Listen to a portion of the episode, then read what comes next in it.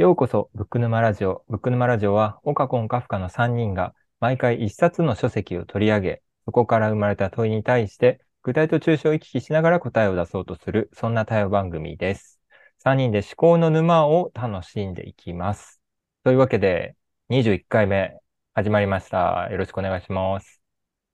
お願いします。はい、よろしくお願いします。今回はですね、えー、トッドローズさんが書かれたダークホース、好きなことだけで生きる人が成功する時代という本を取り上げて3人で話していきたいと思います。はい。はい。こちらの本が、えー、っと、いつ出た本だ ?2018 年だったと思いますね。はい。もう5年も前になるんですね。2018年って書いてますね。はい。これ、割と出たすぐぐらいに多分読んだ気がします。なので、今回課題本になって懐かしいなと思いつつ、また再読して、うん、やっぱりいいなと思いました。というわけで、コンさんに、はい、この本の要約を、はい、今回、はい、私が選書をしまして、はい、この本でお話ししたいということで、私も去年買ったのかな、この本。あの、でずっと積んどくだったんですけど読んでみたいと思って今回選んでいます。でこの本のタイトルの「ダークホース」っていうのはもう皆さんあのなんかレースだったりとかまあ主にホースって入ってるんで競馬でよくご存知かと思うんですけど、うん、こう評判ではなかった全然話題にも上ってなかったような注目されていないような存在が華々しくまあ、レースで勝ったりとか、うん、まあ、注目を浴びるようなそういうのをダークホースっていうふうに私たちも言ったりしますけれども、うん、人生とか社会においてもそういういわゆるこうエリートとか優秀な人とかっていうふうに言われてるような成績がすごくいいとか社会の、まあ、会社の業績がいいとかそういうのではなくって型破りっていう意味でのダークホースっていう人たちが自分のやりたいことを実現させることによって人生の中で充足感も得てでかつ、ま、うん、と何人か登場するんですけどそういった人物が、うんと、自分のやりたいことをまあなりわいとして社会の一員としての充足感収入だったりとか名声だったりとかに加えて自分の満足感っていうものも感じながら生きているっていうそういうことが実現できるんだよっていうようなことを著者があのそういう何人かの登場人物のエピソードだったりとかを含めて伝えているのがこの本になります。はい、で本当に型破りの人たちが出てきて例えば田舎のバーを経営していた人がある日突然、うん、テーラーになってみてであのオーダーメイドのスーツを作るっていうので成功し成功というかあのあのいいお店をずっと続けられることができたりとか、うん、もしくは、えっ、ー、と高校を中退してもう早くにシングルマザーみたいなような人生を歩み歩んでいた人がある日突然星に目覚めてそして自分で見つけた星に名前をつけるというようなところまで行ったりとかって、うん、そういうようなエピソードが出てきていてですね本当に自分のやりたいっていうことを突き詰めた人たちの話っていうのがすごく魅力的に描かれているなというのを感じます。で実際にこの著者の著者トット・ローズさんともう一人オギ・オーガスっていう2人がハーバードで研究チームを組んでこういう好きなことを実現させて充足感を感じながら生きている人たちっていうのを研究している2人なんですけれどもこの2人自身もハーバードっていうすごいところにいながらももともとはあまりいい学校の出身でなかったりとかあの教育をなんていうか、いい成績でつないできたっていうような人たちではないっていうところも、この本の特徴かなというふうに思います。ありがとうございます。今ちょっと見てたらあれでしたね。日本で訳されたのは2021年ですね。あ、そっかそっか。もともと2018年になって多分、日本で出版されたのが2021年。なるほど。ちょっと時間差がある2年前だ。はい。ありがとうまあ、この本の中で僕印象的だったのは、あの、標準化の時代と個別化の時代っていうふうに著者が分けていた部分だったんですけど、そこを含めてコンさんが今回は意思を立ててくださったんですよね。はい。はい、えー、イシュはですね、私からの今回のイシューはですね、個別化の時代にどう適応するのかということになります。で、このイシューを出した背景としては、私がこの本を読んでいて、結構強い抵抗感を感じたっていうところがあります。で、毎回こう、こうやって収録するときに一人一人一周立ってて、まあ、どうしようかっていうのを事前に話し合ったりするんですけど、うん、今回、まあ、私大抵自分の一周出しの時うまくいかないんですけど、今回もどうしたらいいかなってまだ思ってるところでっていう相談をした時にですね、まあ、さっき言った通り、まあ、この本に出てくる話は、うん、本当に実現することなんだろうかっていう違和感を感じていて、なるほど。まあ、個別化だったりとか、その自分の中にあるやりたいこと、小さなモチベーションみたいな感じでこの本では書かれてるんですけど、それを、まあ、一つ一つすごく細かく見出すっていうことも、そのできる人とできない人がいるんじゃないかっていうのも感じたし自分自身がそこまでできてるかっていうとちょっとなんかすごく遠く感じるところがあったんですよね。うん、なのでなんかすごくこの本って読んでてワクワクする部分もあるけれども、うん、実現可能かどうかっていう話で考えたら自分にはすごく距離感があるっていうところを感じてで、まあ、そのオリジナリティだったりとか自分自身がどうしていきたいかっていうその個別性だったり個別化っていうもの今特にいろんなことが実現できるって言われてはいるけどなんか私自身はあまり本を読んでて適応できてないんだなっていうところに気づいたりとかもしたのもあって、まあ、今回こういうイシューで話せたらいいのかなっていうふうに思いました。はい、ありがとうございます。時代は標準化の時代から個別化の時代へと、トトローズさんもおっしゃってましたけど、小さなモチベーション、自分がいいなとか、これは嬉しいなって思うことを、まあ、数多く増やしていければ、あなたは自分の人生を切り開いていけるよっていう著者のメッセージがありましたよね。はい。どうですか、岡さん？そうですね。私はすごく心当たりがありまくりで、で、その、ありまくり？え、え、何、何に心当たりがあるんですか？あ、えっと、えー、っとですね、その標準化の時代に個別、あ、標準化から個別化へって話。で、もうちょっと、うん、あの、私が受け取ったメッセージのところに掘り下げると、その標準化されたルールに乗っ取れなくてドロップアウトしちゃったり、うまくできないからといって、あなたは、その、能力が低いわけじゃなくて、あなたに適した道の歩み方が標準化では叶えられないだけなんだよっていうメッセージと受け取ってます。なるほど。で、具体的に私はすごい心当たりがあったのが、うん、私はね、あれなんですよね、あの、本当ね、試験とか面接とか、なんて言うんでしょう、表に開かれた入り口から入ることがとってもできないんですよ。うん、とっても苦手で。で、例えば、就活も、えっと、大学の時の就活って、あの、ほぼ、何ですか、普通にその新卒の就活で私は全然内定がもらえなくって、うん、で、あの、なんかスタートしてるんですよね。で、うん、そっから、えっ、と、転職をするとき、2回転職してるんですけど、2回ともなんか人のご縁なんですよ。なんか知り合いに声かけてもらったって感じなんですよ。うん、で、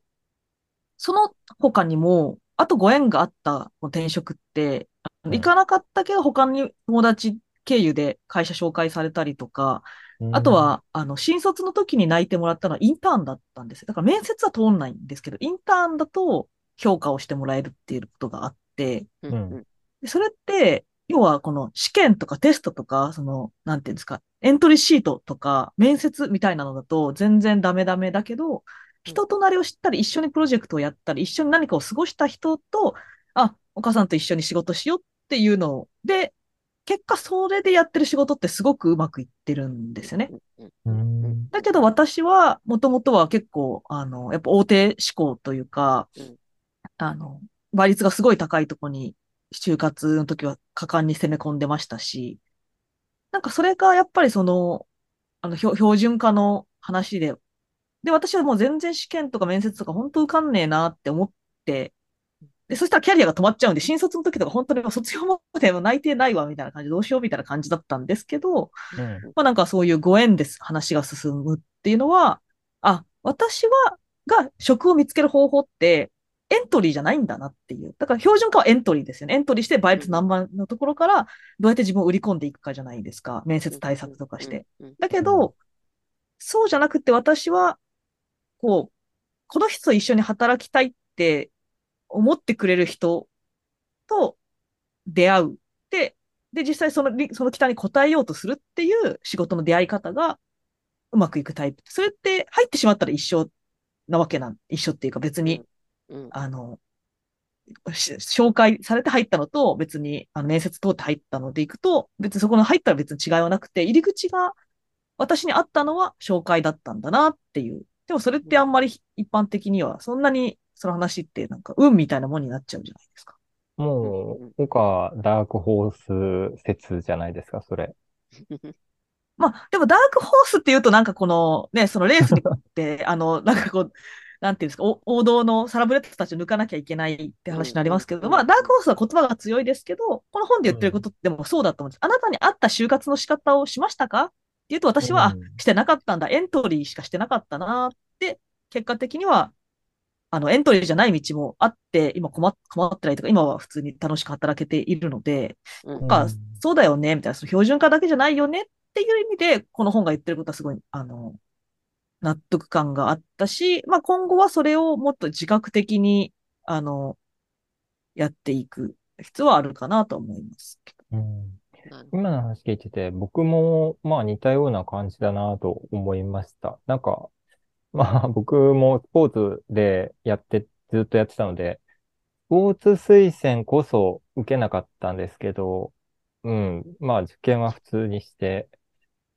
うん、まあ、でも就職も実業団っていう、ちょっとイレギュラーな形で、で、今の会社もご縁でっていう感じなので、なんだろうな、やっぱり、標準化された選び方ではない選び方を自然と自分で選んできた感はありますね。でも、なんか、複数の、まあ、こう自分がいるじゃないですけど、そういう中に、その標準で戦ってる自分もいれば、その、個別の自分で戦ってる、戦ってるっていうか、個別の自分で自由に選択を選び取ってる自分もいるみたいな感じかな、今の自分の感覚としては。うん、なるほど。うん。なんか私自身の話をすると、はい。私は標準化に全く自分が適さないこと、割と早い段階で気づいてたような気はしてて、はい。その、いわゆる成績のいい人が行く学校を選ぶとかいうこともしたことがないし、うん、割とやりたいことベースで今まで来ていて、うん、で、まあ、もう学生時代はそんな感じで本当に自分の気の向くままにやりたいことをやり続けてきた先にもうちょっと形にするのは何かなと思って今の仕事を選んでいて。で仕事を始めてからも、まあ、お二人と同じようになんかこう、つてで仕事が見つかってみたいな感じで、で今フリーランスでやってますけど、フリーランスの仕事も自分で営業をかけるってことがすものすごく苦手で、うん。ものすごく細々なんですけど、まあ、いただいてる仕事がありがたいことに何個かあるみたいな感じでやってるっていうところで、なんかこう、王道の道では全然ないんですよね。あ、でちょっとじゃあ、コンさんに聞いてみたいんですけど、はい。なんかその王道は羨ましかったみたいな気持ちっていうのはあるんですか？ありますね。ほう。それはどんな、例えば。いや、それはなんかね、いわゆる有名な学校うん。に入るとか、うん、うん、いい成績を取るとか、なんうんか賞で表彰されるとか、今まで一回もないですけど、うん、はうん。自分の人生にもあったらいいなって思うところはやっぱありますよね。いやー、なんかね、今、僕も全く一緒なんですけど、足早くていいなって、すごい、嫉妬ですよね。なんか、言ってしまえば。嫉妬ほど強い気持ちは私にはないですよ。あそうですか競争したいとかっていうのもあそうですかないので。ただ、自分もそこに行けたらいいけど、それほど頑張れない。自分も自覚してるっていう感じ。いやー、だから、なんか僕は言いたいのは、その、ギャップ、自分の欲求に対して、現状、自分のギャップがある状態っていうのが、なんか、こう、もやもやしていて、うん、結局個別化と言われてもなーっていう気持ちになってしまうっていうのはなんとなく理解できるんだけれども、うん。なんか、それって、あの、ニーチェの言うルサンチマンみたいなものじゃないですか。ルサンチマンって、弱者が強者に対して抱く妬みとか嫉妬心とかが、その、良くない方向に向いてしまうことを言うと僕は認識してるんですけど、なんかそのルサンチマンであるっていうことが良くないんだけれども、その嫉妬心自体はいい方向に変えられるなと僕は思っていて、それこそが、なんかこのトットローズさんの言う小さな充足感とか小さなモチベーションを大事にするってことなのかなと思っていて、おー。え、ってことは、うん、嫉妬って私の中ではちょっとネガティブな要素が入るんですけど、はい。それを、んなんだ、エネルギーにして、そう、だから、要するにエネルギーが溜まっている状態だと思うんですよ。タンクにどんどん嫉妬心というエエネルギーが。だそれをどこかその嫉妬心が溜まる別のフィールドで発散させて満たしていくみたいな。うことができたら、できたらというか、そういう自分にフィットする場所はどこなのかっていう、その、持ち、あの、バイタリティにして行動していって、ちょっとずつ満たしていく、その溜まったタンクを減らしていくっていうことが重要なのかなと思っていて、なんかまさに僕はそういう感じなんですよね。なるほど。なんかうん私のその充足感っていうイメージが全然正反対で、ほ正反対というか、うんネガティブな要素は全く、そのエネルギーの元になるっていうイメージはなくて、う。うん。自分の好きなことをやった先に、自分以外の他者にも、あ、それっていいねって、そういうふうにやってるのうんって、すごいねって認められるっていう部分がベースに自分の中にあって、うん。基準としてね。うん。で、その人数が多ければ多いほど、私は満たされるんではないかという。ように思っている感じうんで、まあ、要するに認められるってことですよね。認められたいんですね。自分のやってること。それがなるほど、なんか充足感になるんじゃないかなっていう感じがして、うん、ちょっと今お話聞いてて、はい。あの、やっぱ標準化の、なんだろうな、呪縛って根深いんじゃないかなって思ったんですよ。面白い。で、確かうん、だから、その、うん、た例えばですよ、このカフカさんがその嫉妬心をエネルギーに頑張るっていう話があっうん。たじゃないですか。うんで、うん、例えばじゃあ、なんだろうな、わかりやすく、えっと、同級生は官僚になったり、大企業でめちゃめちゃ稼いでますと。で、自分はちょっと落ちこぼれてしまって YouTuber になりましたと。うん、で、本当はか、その大企業、まあ、例えばわかりやすくですね。うんあの、自由人みたいな感じで、で、うんあの、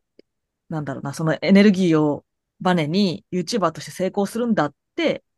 頑張ったとするじゃないですか。違うフィールドで。で、うんだけど、それで、そのエネルギーだと、あの、走り続けられないというか、逆にじゃあ YouTuber でその大企業の同同級生たちと同じぐらい稼いだとして、うんうんそこって、その充足感、このダークホースのこの本で言うような好きなことで、あの、私は、あの、すごい充足感があって満たされてますっていう、この登場人物たちみたいな感覚になってるのか、なってるかもしれないし、それってやっぱ標準化の、例えば、嫉妬心ってなんで嫉妬かっていうと、年収、地位とか名誉とか、みたいな物差しで結局走ってしまったら、あの、フィールドを変えたけど、標準化の物差し上に結局いるんじゃないかって、職業が違うだけで、っていう可能性もあるじゃないですか。だから、うんその認められたいっていうのが、わかんないですよね。あの、認められたいっていうエネルギーとかで、成功を追い求めることももしかして標準化の一つの価値観なのか、私たちはそれすらも、うんやっぱり、なんか自爆なのかってちょっと思っちゃったっていう。あ、そう。あ、そう。それなんですよ。なんかその、うん。そのさっき言った私の中にあるその認められたい、うん他者に認められたいっていうのが呪縛だと感じてて自分の中で。おおなるほどなるほどね。なるほど。で、そこから自由になった人がこういうダークホースっていうもっと上のなんていうんだろう高みにいるようなイメージ？いやー、なんか、ちょっと分かってきたぞ。お 分かってきた？分かってきたぞ。いや、でもなんかそのコンさんに対してこうした方がいいんじゃないですかっていうよりはり個別化の時代を生き抜くには、何らかの成功体験が絶対に必要だなとは思いますね。まあそう、そりゃそうでしょうん。で、一旦これで、このフィールドで自分は認められたぞっていう自負がないと、まあ次には行きづらいですよね。でも、それがいいのかど、それが幸せかどうかわかんないですよね。その成功体験を追いってね。成功を追い求めたらまた次の成功欲しくなっちゃうじゃないですそうか。いやいや、で、でも小さな成功とかっていうのが、この次のまた小さな成功。で、そのまた次の小さな成功っていう形でいくのっていいじゃないですか。なんかその別にめちゃくちゃハードルが高いことをやってるわけじゃないからで、その成功っていうのがその人にとっての充足感だったとしたら、それは幸せなんじゃないかなと思そう、ちょっとあの、イシューからそれちゃうかもしれないですけど、まあ、イシューの裏側には、まあ、実際結構難しいよねっていう思いがこう、あるというので、そういうつもりでちょっと話すんですけど、う。うん私の友達で、えっと、30歳になったぐらいの時に、その、転職活動をしてたんですよね。で、うん企業に入りたいと。だけど、その子は本当にその、あの、社交的で人柄が良くて人当たりがめちゃめちゃ良くって、なんか、その辺で知り合ったインド人と仲良くなって、なんか結婚式に呼ばれたから、インドの結婚式にちょっと行ってきますみたいな、なんかそう、そういう人なんですよ。だからもうとにかく人柄が良い。うんうんはいそれってずずば抜けた魅力というか才能だと思うんですよね。そんなことって結婚式にしかも国を越えて、なんかちょっと出会ったインド人に結婚式来てよって言われるほどの魅力のある人なんですけど、その友達は企業に入りたいって言って転職活動していて、でそれまでのキャリアは、新卒で企業に入ったけど、うまく、あの、合わなくフィットしなくて辞めて、そこからは人のつてとか紹介で、あの、古民家のなんかこう、手伝いとか、あの、うん。ベンチャー立ち上げの仲間に入っていって入ったりとかしたんですけど、ことごとくうまくいかなかったんですよね。で、うん。それは一つはその稼ぎの問題とか場所の問題とか、ずっとここに暮らすわけにいかないとか、で、スタートアップの時に、あの、会、事務的なことがびっくりするほどできなくって、それでせっかく誘ってくれた、その人の人間関係を壊すぐらい仕事ができなかったらしいんですよ。なるほど。へ企業に入るのが怖くなって自由人でやってたけど、でも30の時に急に、急にじゃないんですけどね、転職活動ですごい、企業に入りたい、企業に入りたいってすごい言ってて、いや、あなたの魅力はそれじゃないよってみんなに言われるんですけど、うん。なんでそんなに企業に入りたいのっていうと、いや、これが自分が二十歳だったらもうちょっとトライしたと思うって、その自由に何かこう、田舎の方に行ってとか、世界を回りながらとか、みんなにそういうアドバイスをされて、二十歳くらいだったらやったと思うし、やってきたと。だけど、うん。それで今、いまいち、やっぱりその、生活が安定しないとか、うん。まあ、もしくは認められたいとか、そういうのとか、っていうので、結局、自由にやるだけじゃダメなんだなってなって、会社に入ることを諦め、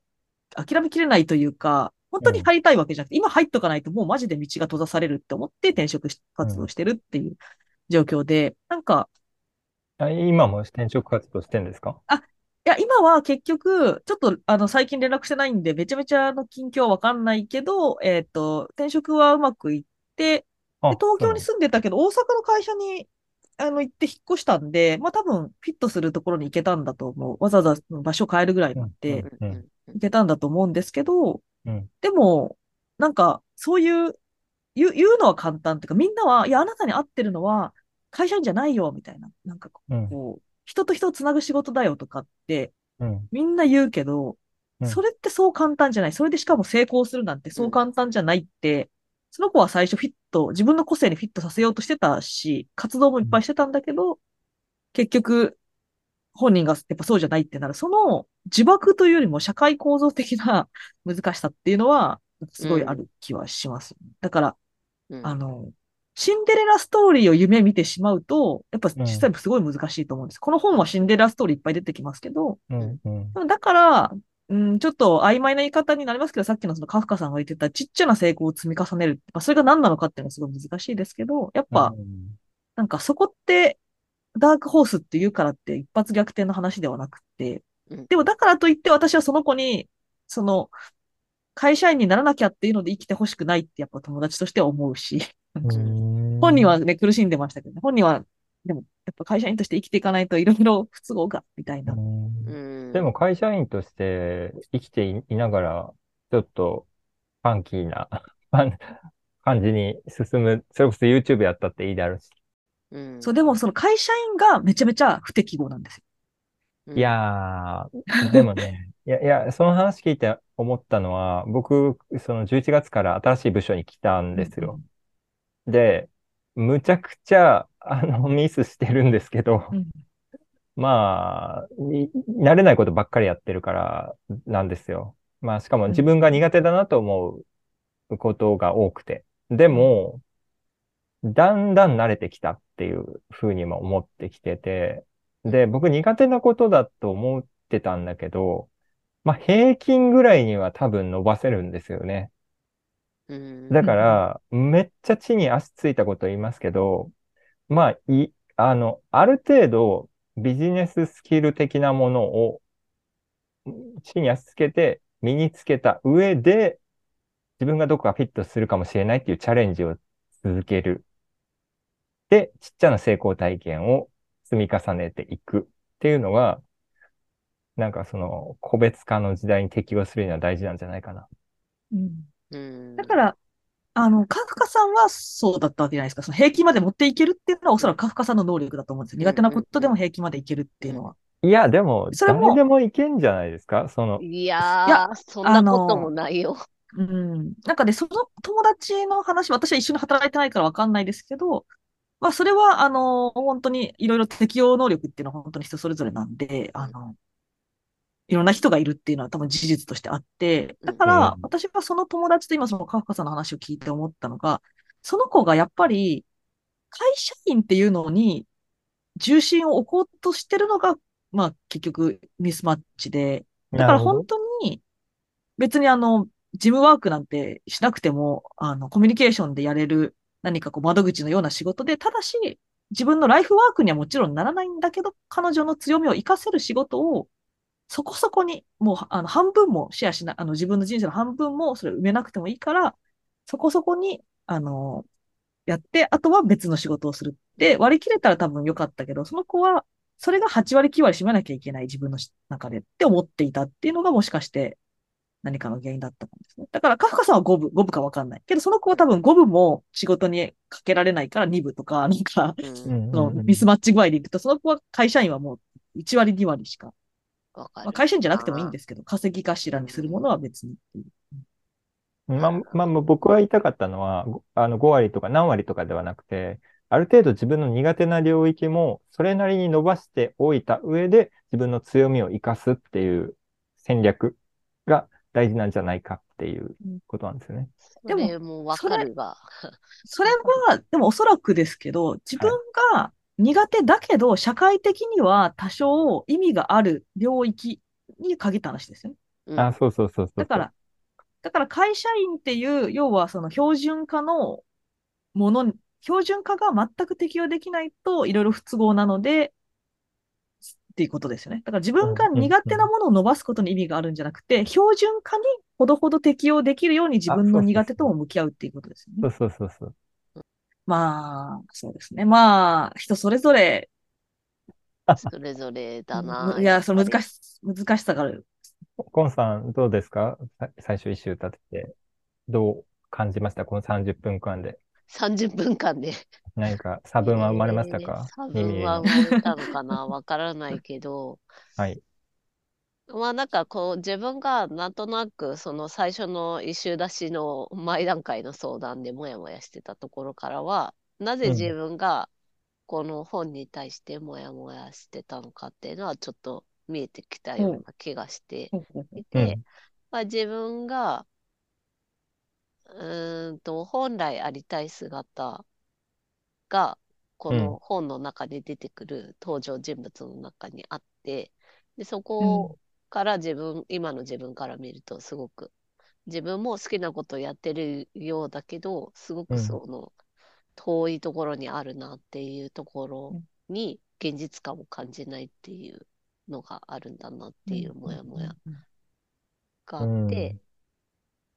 だけど、まあそれが、まあお母さんさっき言ってましたけど、シンデレラストーリーみたいなものがこの本に書かれていて、そ、そこまでなんていうか、綺麗なものじゃないところで自分なりに落とし込んでもいいのかなっていうのは、うんうんうんまあ今ね、この、あの、3人で話してて少し感じるようになってきたかなっていうのはあるのと、あと、やっぱ、さっき自分で話してて思ったんですけど、その私の中の、その、いいわゆる成功みたいなところの基準が、まあ、他者に認められたいっていうものがあるっていうのの、ダークホースって言われる人たちはその高みにいて、その呪縛から解放されてる自分で解放したっていうか、そういうところまでいけると、もうちょっと見えるものが違うのかもっていうのがうん。えーうん。思うところではあるかな。だからもううんちょ少しその最初話した時よりもちょっとポジティブには思えるようになってきたかなっていうところはありますちょっと私も本の感想を言い直してみてもいいですね。か？ははい、話を聞いて言い直す。はい。あの、ちょっと言語化したい。トライしてみたい、言語化どに。いや、あの、すごい今のポンさんの話聞いてて、ちょっとやっぱ見えてきたのが、ダークホースの構造ですね。このシンデレラストーリーの構造として、まず好きなことをやってたら成功したよっていうのだとちょっと一足飛びだと思うんですよ。うんうんうん、で、じゃなくって、肝は、自分にとって、その小さな充足感とかモチベーションを、に素直に信じたって、そっちに舵を切ったので、なのでめちゃめちゃ努力とか行動ができた人たちばっかなんですね。うんだから、うん才能が急に認められて天才になったわけじゃなくて、星をさっきコンさんが説明してくれた、あの、シシングルマザーの人は星を見るのが好きだって気づいたら星に対する独学をめちゃめちゃするんですけど、それって好きだから無限にそこに時間と労力を費やして苦じゃなかった。だから、それだけの労力を費やしたので、新しい惑星を見つけることができたって、そこの、やっぱりめちゃめちゃアクションとか努力とかができる、まあチャンスが広がったって話だと思うんで、なんかそこの、めちゃめちゃ努力をするために好きなものを見つけるっていう、なんか、うん、なんかそっち、やっぱりその評価は後からついてくるというか、評価されるために努力したわけじゃなくて、好きだから努力したっていう、なんかそっち側だよなっていうのをちょっとなんか今改めて思いました。はい、そう以上です。ね。うん。ほんとその、そういう感じがします。なんか、例えば、人にとったらただの荒れ地にしか見えないところに、うん、こう、ダークホースみたいな感じの人だったら、まあ、そこにどんな食物をう植えると美味しい野菜ができるのかみたいな、そういうのが、なんか、この野菜が好きだから、自分にはうん。なんかやり方がわかるみたいな。もしくはうん。やれるようになりたいと思って、うん。いろいろ知識つけたり、うん実現可能な方向にしていくっていう、そういうのがあるのかなっていう、うん岡さんの今の話聞いていて思いました。だからやっぱ後からついてくるっていうところですよね。だからやっぱちょっと標準化の評価みたいなのやっぱちょっとどうしても引っ張られちゃう。うん。うん引っ張られるけど、はい自分的には、はい、お落ち着いたかなと思います。ちょっと落ち着いた。よかった。はい。聞いてる人がどうかわかんないけど。はい。ではよろしいですかね。はい。今回は。はい。で、この番組は X のアカウントがあります。応援の意味も込めて、いいねを押していただけると大変励みになります。そして、コメント、そちらにコメントいただけたら、3人のうち誰かがコメント返しさせていただきますので、えー何卒よろしくお願いします。では、今回はありがとうございました。ありがとうございました。ありがとうございました。